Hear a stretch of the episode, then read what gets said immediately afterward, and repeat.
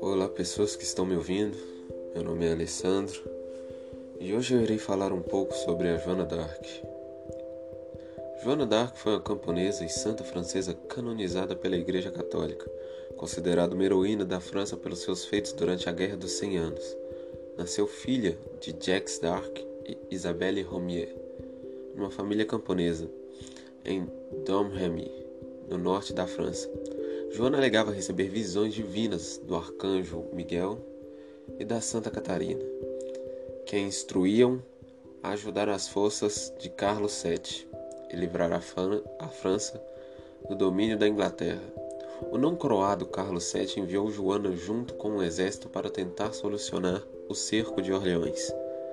Após apenas nove dias de ação, a batalha terminou com um resultado favorável aos franceses e Orleões, elevando assim a reputação de Joana à condição de heroína nacional aos olhos do povo francês.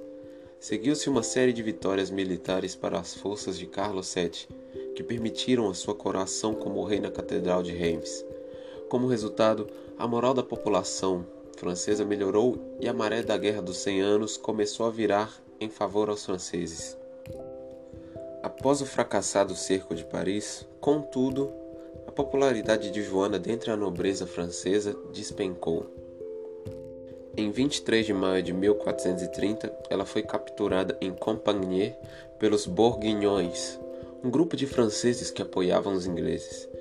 Eles, as, eles a entregaram nas mãos do governo da Inglaterra, que colocaram seu julgamento nas mãos do bispo Pierre Cauchon, jogando contra ela diversas acusações de cunho religioso. Cauchon a declarou culpada e ela foi sentenciada à morte na fogueira. Joana foi executada em 30 de maio de 1431, aos 19 anos de idade. Sua morte, contudo, a elevou aos status de Martin e fez aumentar o fervor patriótico francês contra os ingleses.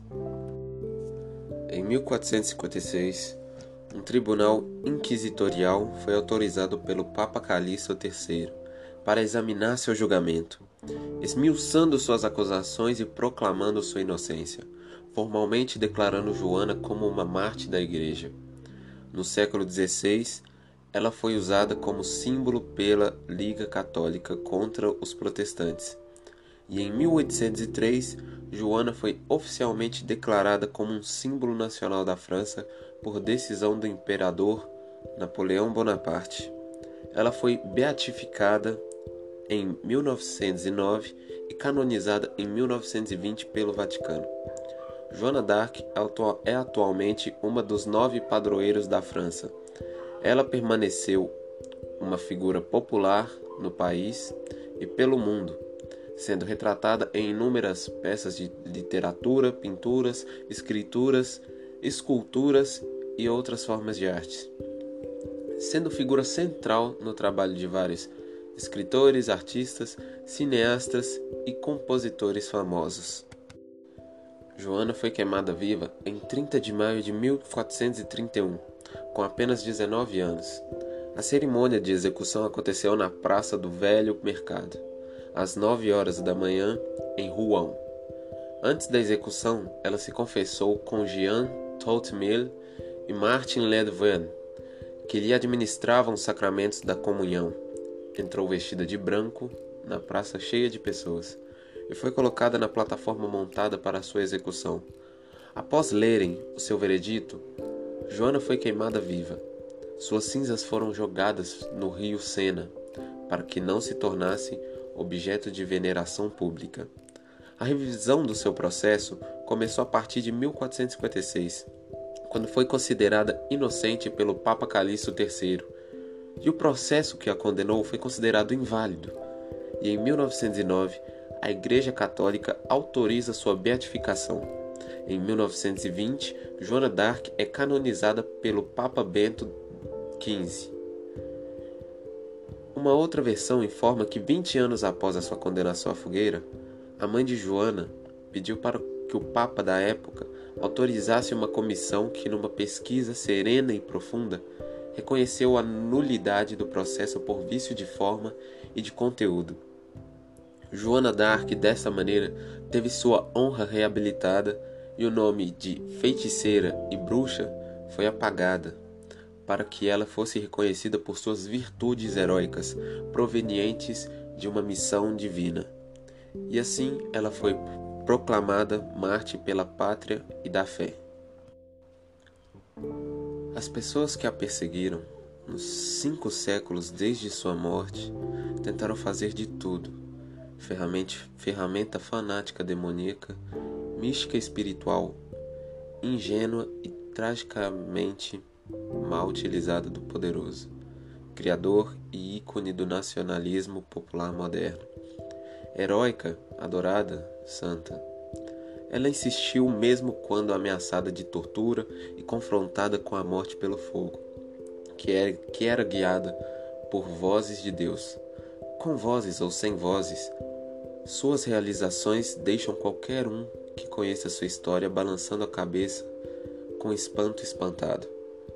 E o mais importante dessa história é que, mesmo sendo confrontada várias vezes e levando até o nome de bruxa, Joana ela não deixou de seguir. E é um ponto saber que a gente não pode desistir do, dos nossos sonhos, no caso, pois ela, mesmo com todo esse mal da época em que mulheres eram vistas como inferiores e tudo mais, qualquer mulher revolucionária, por assim dizer, na época era considerada uma bruxa, ela mesmo assim continuou com o pensamento dela. E isso que faz de nós uma sociedade muito boa hoje em dia, sendo uma sociedade, uma sociedade democrática no caso, pois não temos inter, interferência na, nas nossas ideias. A gente tem o nosso livre arbítrio, a gente pode se expressar como bem entender. E essa separação que sempre tivemos entre homem e mulher, negro, branco, tanto faz o a pessoa em si. Se a gente souber o caráter e as qualidades da pessoa, já é alguma coisa. Sendo que uma coisa importante que a gente deveria aprender na vida é que ninguém é protagonista ou coadjuvante. Nós todos somos figurantes dessa vida. Então, o que Joana Dark quis passar foi uma perseguição que a Igreja Católica fez na época. Isso é uma coisa que não está relacionada a Deus, com certeza não. E que Deus é muito mais que isso. Deus é amor. Então, o que a Joana pregava era mais era mais o cristianismo do que a própria igreja pregava na época. E infelizmente ela foi morta e deixou esse legado para nós. É, meu nome é Alessandro. Eu queria agradecer a oportunidade e é isso.